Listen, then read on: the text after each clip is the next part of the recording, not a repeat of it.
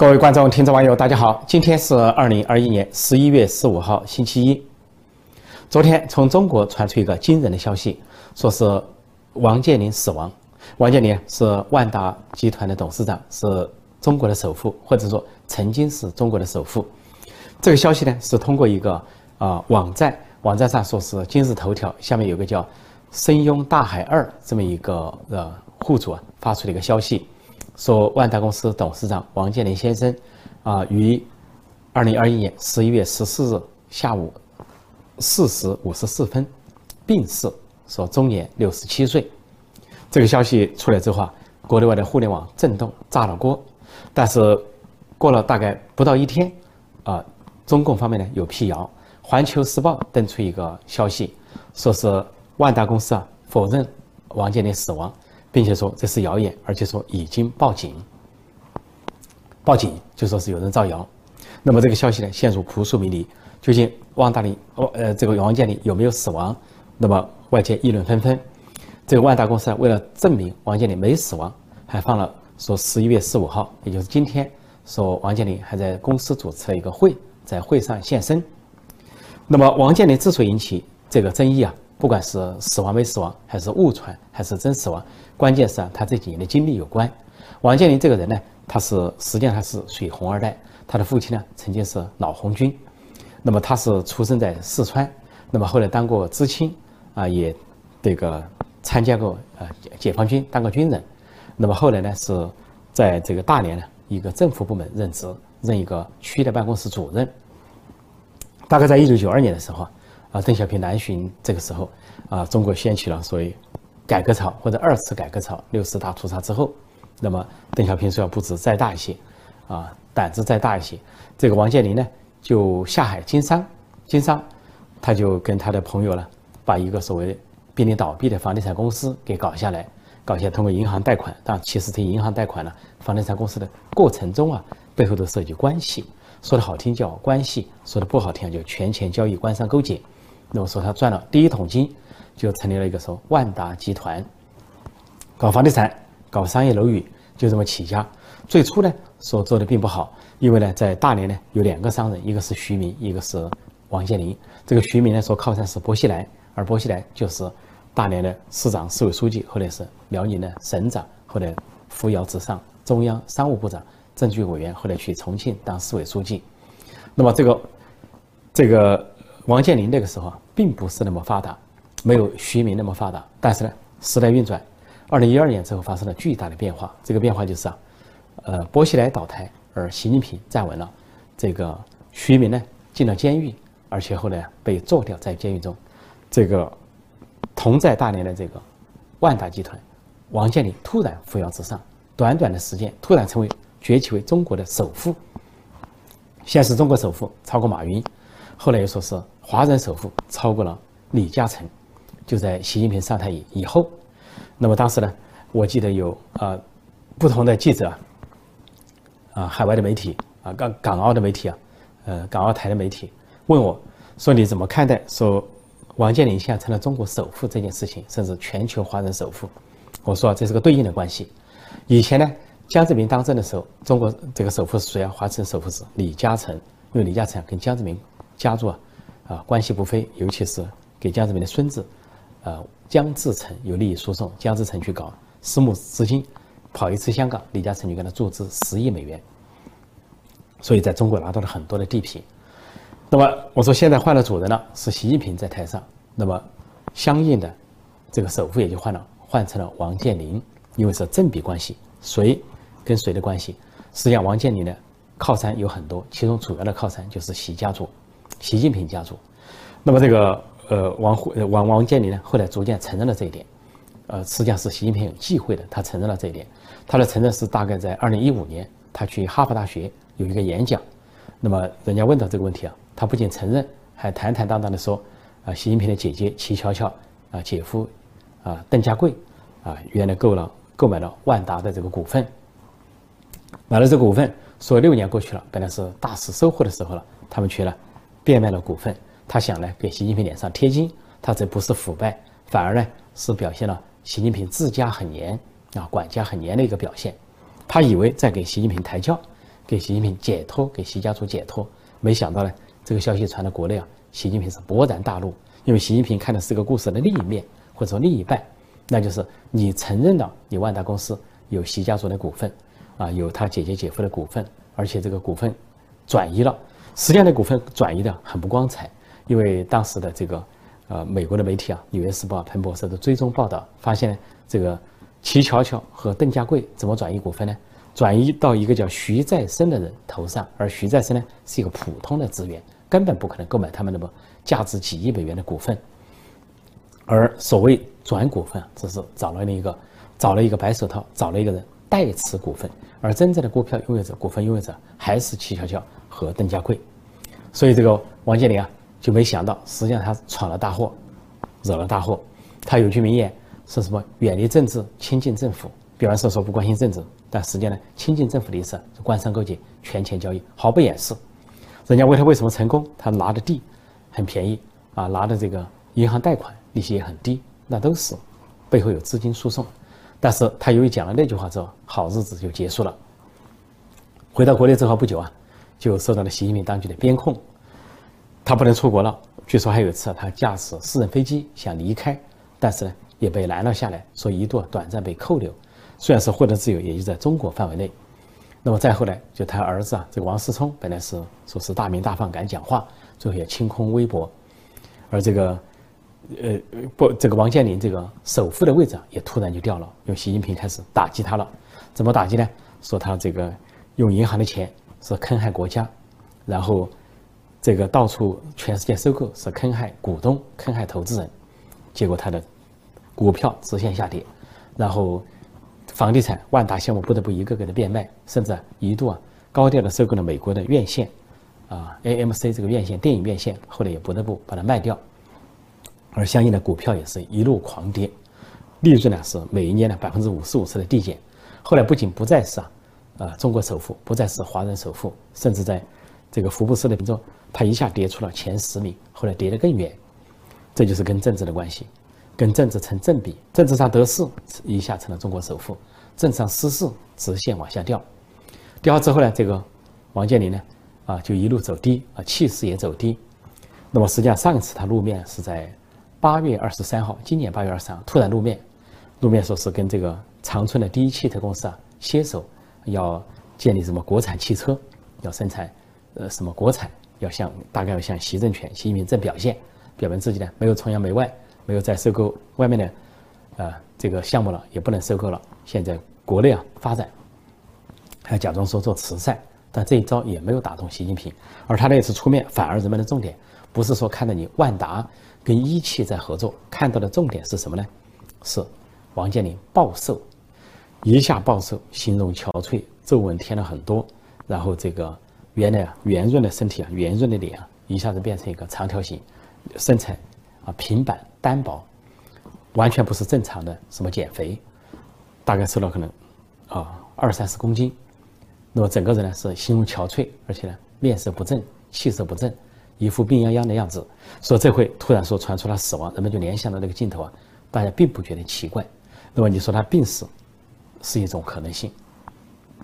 另一种呢，也就是由于生意大跌啊，到处的不顺，那么也可能就是想不开了，寻了短见也有可能。那么再一个，也许是说两者结合，一方面发现自己得了绝症，另一方面想不开，寻了短见，结合在一起，那么再一个呢，很多网民就猜测说这个死亡不正常，绝对不正常，背后一定有原因，这是跟第一家庭有联系的首富，怎么现在落到了这么一个地步？那么就说可能被做掉了。既然徐明被做掉了，徐明本来判了四年半有期徒刑，都快出牢了，很兴奋，要大干一番。才四十四岁，突然说心脏病发，在牢里死了。家属赶到，只拿了骨灰盒，那显然是被人在狱中做掉，杀人灭口。因为徐明的家族啊，他做的生意啊，有很多政治局委员、政治局常委的家族在里边。那出去之后，那就说出来不好办。同样，万达这个万达不仅有习家族，他还有别的家族，比如说贾庆林家族、王兆国家族，都在他里面有股份，还有更多。那么这个他是不是在这个时候被人做掉？况且呢，刚刚开了十九届六中全会，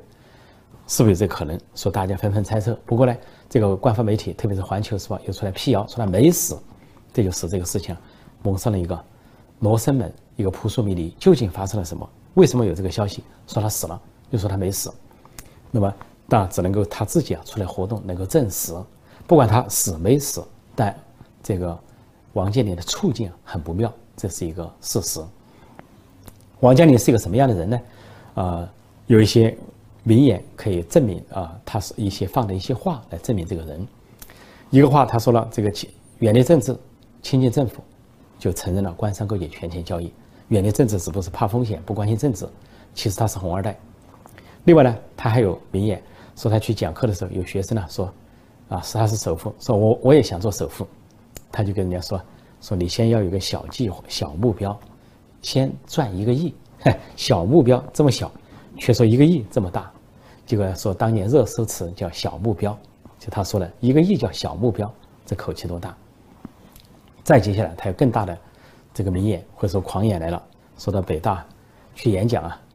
脱口而出说什么清华北大不如胆子大，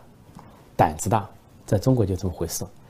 啊人有多高地人有多大胆地有多高产，就靠吹牛。十亿人民九亿骗，还有一亿在发展，全国都是骗子。说这个什么都是假的，只有骗子是真的，在中国社会的写照。说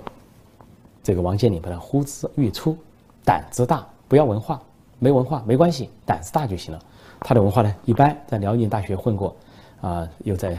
这个啊一些啊跟党政相关的部门混过，实际上的学历呢很水。说这句话出来，舆论哗然，那完全是蔑视知识啊，蔑视创新。不过他确实没有知识，没有创新，因为万达搞了半天，也就是个房地产，也就是靠银行贷款。他在国外回答记者的问题的时候，人家说万达有什么优势？既然是首富，既然是第一企业，有什么优势？他的回答也脱口而出：优势就是有钱。说的不好听，老子有钱，只是没用这个词而已。有钱多可笑，不是靠创新、靠发明，而是靠银行贷款，靠这个官方的支持。有钱，我可以到处收购，这就是我的优势。虽然他后来说他在开玩笑，实际上呢，在玩笑中说了真话。另外，这个人他的政治光谱怎么样呢？有一回呢，呃，因为他收过首富嘛，人家就给他安排一些论坛。有一次这个论坛分组讨论了，国际论坛，当然他就分到那个组里面都是名人，一个是美国高盛啊集团的执行长官啊首席执行长，一个是英国的副首相，还有一个是美国哈佛大学的著名的学者约瑟夫。赖著名学者分在一起，这个说在讨论中呢，在王健林基本上都不说话，不说话。我相信他英文不会，另外呢说中文又很尴尬，要个翻译。再一个也没有多少思想可说，也就是个土老帽。但是呢，到后来没说话的人突然去发起脾气来了，怎么回事呢？这个约瑟夫赖就是哈佛大学这个学者，在发言中讲了一句话，说中国在南海啊咄咄逼人的行为呢。削弱了他在亚洲的影响力，也就这么一句话。突然，这个王健林开始说话了，说：“我们在这里讨论经济问题，你怎么谈起了政治？说你这是诋毁中国，是很不礼貌的。说是勃然变色，怒气冲冲，给人的感觉啊，就是来发脾气的。实际上不是约瑟夫不礼貌，而是王健林不礼貌。因为作为国际论坛，作为这个民主的论坛，谁都可以发言。”人家都是善意的话，说的也是事实。你在南海咄咄逼人，削弱你影响力，因为周边的国家对你不满了，反对了。你应该说，你王王健林要有点水平，要有点文化，要有点教育含量。你应该说什么呢？说啊，我不这样认为啊。中国在南海的咄咄呃逼人的行为，不见得削弱影响力，说不定增强了影响力呢。还有或者说，他说，哎，我不认为这个是咄咄逼人，他完全可以平和的讲，就人家讲人家的观点，你讲你的观点，这没关系。但他习惯了中国国内那一套一言堂，听不得反对意见。大概在万达里面，他也很独裁，也就是一个以独裁者的姿态管理万达。所以呢，他居然就发起火来了，说当时那个约瑟夫赖跟记者就表示啊，说这个，呃，说别说这个王健林啊是中国共产党的一个工具，大概是很好用的一个工具，似乎代理代表了中国共产党。其实呢，王健林呢也是一个红二代，他本身也是党员，就跟马云也是党员一样。有的党员是主动的党员，像王健林；有的党员是被动的党员，像马云这种被动当了党员。但是现在有一个世界上有个名言，说你要查世界首富的前十名，恐怕全是共产党员，因为这些首富大多是在中国。你是这个自主动的也好，被动的也好，自愿也好，不自愿也好，你不是共产党员的话，恐怕捞不到那么盆满钵满。况且，不仅是福布斯列了中国这些富豪，还有一些隐形的富豪，啊，这些高官家族没有列为富豪的，没有列为福布斯的，没有把他们的资资产股份报出去的，就是隐形的灰色的收入，恐怕他们呢都是前十名。所以这就是一个著名的话。所以这个王健林啊那番表演呢，就说明他在中国。党内的光谱上还属于左派，啊保守派，比较那种维护啊红色既得利益集团的这么一个光谱。但就这么一个人物啊，都不见容于习近平，就因为他承认了习近平这个啊姐姐姐姐夫在他有股份，但他算是幸运，没丢掉性命。那么前一个人是丢掉了性命的，或者说已经人间蒸发。肖建华，肖建华是这个明天系的创始人，啊，在八九六四的时候啊。在北大学生学生会主席啊，站在了多数学生的对立面支持政府。后来呢，得到这个赚钱的机会，靠近了政治局，政治局常委，成了一个首屈一指的金融大鳄啊，富豪之一。结果就因为他在香港的时候承认说他的他这个明天系啊有这个习近平家族的股份，就他的姐姐齐巧巧和姐夫邓家贵。结果呢，承认了之后轩然大波，习近平大方面要他回去。啊，不回去，他待在香港，结果在香港四季酒店被跨境的国安公安特务啊绑架了，绑架回去之后消失了，大概率事件呢可能是被做掉了，因为后来在网上传出啊说肖建华走好这些话，官方也没有交代他的下落，这绑回去大概是二零一六一七年就绑回去了，这个四五年过去了，毫无音讯，完全没有音讯，这就是富豪的情况。但是王健林呢，他也承认了这个股份。但是他没有被绑架，也没有送到牢里面，算幸运。但这一次究竟死没死，究竟是什么结果？说这次没死，那么下面他是什么结果也很难说，也很难讲。说他的结结局啊，能不能好过肖建华，能不能好过徐明啊？这是一个未知数，这是一个问号。有关黄宝坤性侵案，就是上海国安局长黄宝坤的性侵案。啊，有一些后续的进展发展，那就是在中共十九届六中全会结束的当天，十一月十一号，啊，受性侵的受害人，啊，姓沈的一位啊女性，她叫沈月，她居住在新加坡，然后她发了一个公开信，啊，也有她的录音，啊，呼吁呢营救她的父亲，她的父亲呢是上海公安局的官员，叫沈根林，因为举报了这个黄宝坤性侵自己的女儿，性侵这个沈月，说在十月份那个宴会上，这个。呃，沈月呢不胜酒力，那么这个黄宝坤以借开车送她回家为名啊，对她性侵，那么这个父亲举报者失联失踪，仅仅因为这个黄宝坤呢是习近平的亲信心腹、习家兵人物，在浙江跟随习近平，后来当了浙江省的安全厅厅长，后来调到上海当国安局局长，是比这个浙江安全厅更高一级的，因为上海市是直辖市，而可以继续的升到中国的国家安全部。那么这个沈月呢，就发出了呼救，他是一封公开信，公开信的表述就说，这个他要求啊，中共当局还有国家安全安全部啊，不要加害他的父亲，说他父亲既没有犯法，也没有犯罪，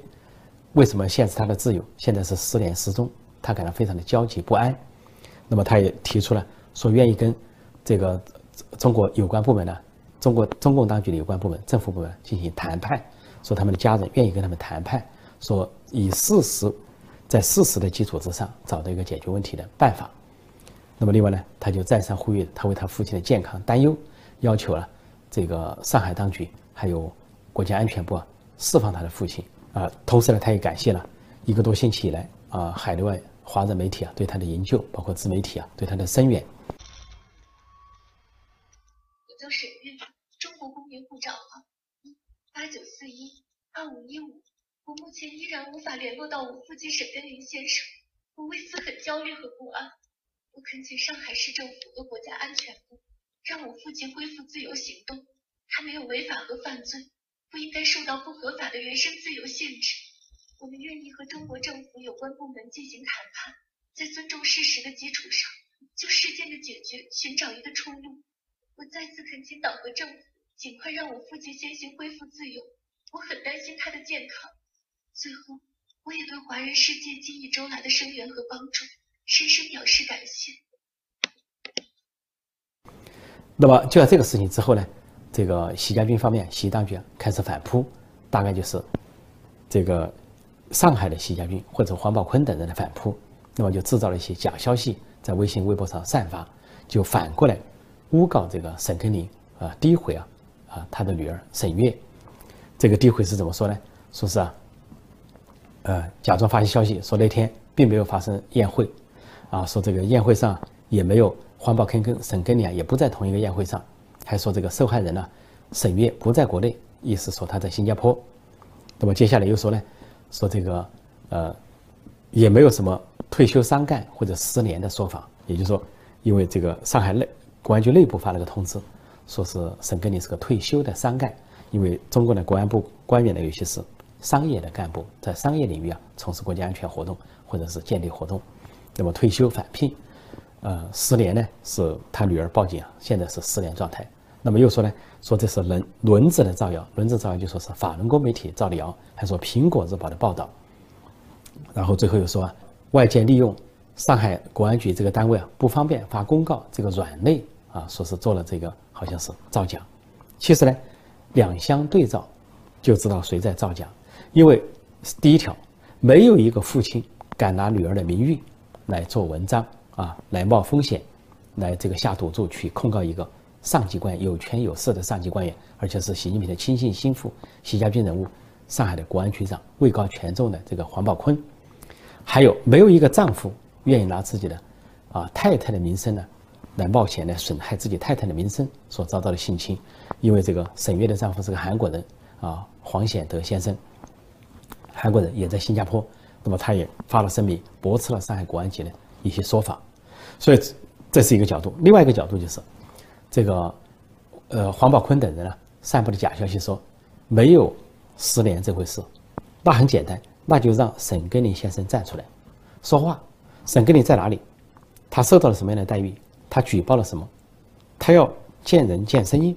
那就可以证明。反过来证明呢，这个习家军或者黄宝坤这个方面所发的消息是假的。他们内部的通报就说的是反聘的退休伤干。想把沈根林呢这个官员身份降低一些，但他打了个括弧，说是厅级，就说明沈根林啊是厅级官员。说总之，从双方的言论、双方的情况前后对比来看，撒谎的是黄宝坤和这个他背后这个上海国安局也好，或者是习家军这股势力。那么讲出真话的是沈根林先生，还有他的女儿沈月。沈月是受害者，是性侵的受害者。所以在中国，在一党专政下就这么奇怪。举报人、受害人反而消失，像沈根沈根林先生就消失了，而这个作恶者高高在上啊，毫发无损。黄宝坤还高高在上啊，最近还出席什么会议，还在说是国安部啊、国安局表态要学习十九届六中全会的精神，向习近平表忠。这就像这个彭帅，网球明星、网球美女彭帅写了这个一千七百字的博文啊，披露了。政治局常委张高丽对他的性侵、霸占、色诱，最后呢，始乱之而终弃之，一往就弃这么个过程。结果呢，本应该说，要是在正常国家受到追究的是政治局常委张高丽，结果他没有受到追究，应该说毫发无损。但是彭帅本人呢，消失了，人中巨秒，见不到人，也听不见声音了，全部受到了控制，受到了这个中共当局的控制。这就是所谓的法治中国，这就是所谓。啊，习近平当政以来九年的巨大成就之一，建立了高强治国之后，高强治国背后的人是什么？这些人还不是普通平民。彭帅是网球明星，还是前政治局常委张高丽的这个宠爱，尚且落到这么一个结局。而这个沈根林呢，是上海国安局的官员，厅级的干部，厅级的官员，他的女儿居然遭到他的上级。啊黄宝坤国安局长的性侵，而举报之后，不仅不没有得到受理，沈根林自己失踪，而女儿呢是叫天天不应，叫地地不灵。就好在啊，沈月夫妇呢住在新加坡，还幸免于难，否则的话恐怕也会受到加害，恐怕会像彭帅那样消失。这就是当代中国，这就是习近平时代黑暗中国黑暗时代。好，今天我就暂时讲到这里，谢谢大家收看收听。再见。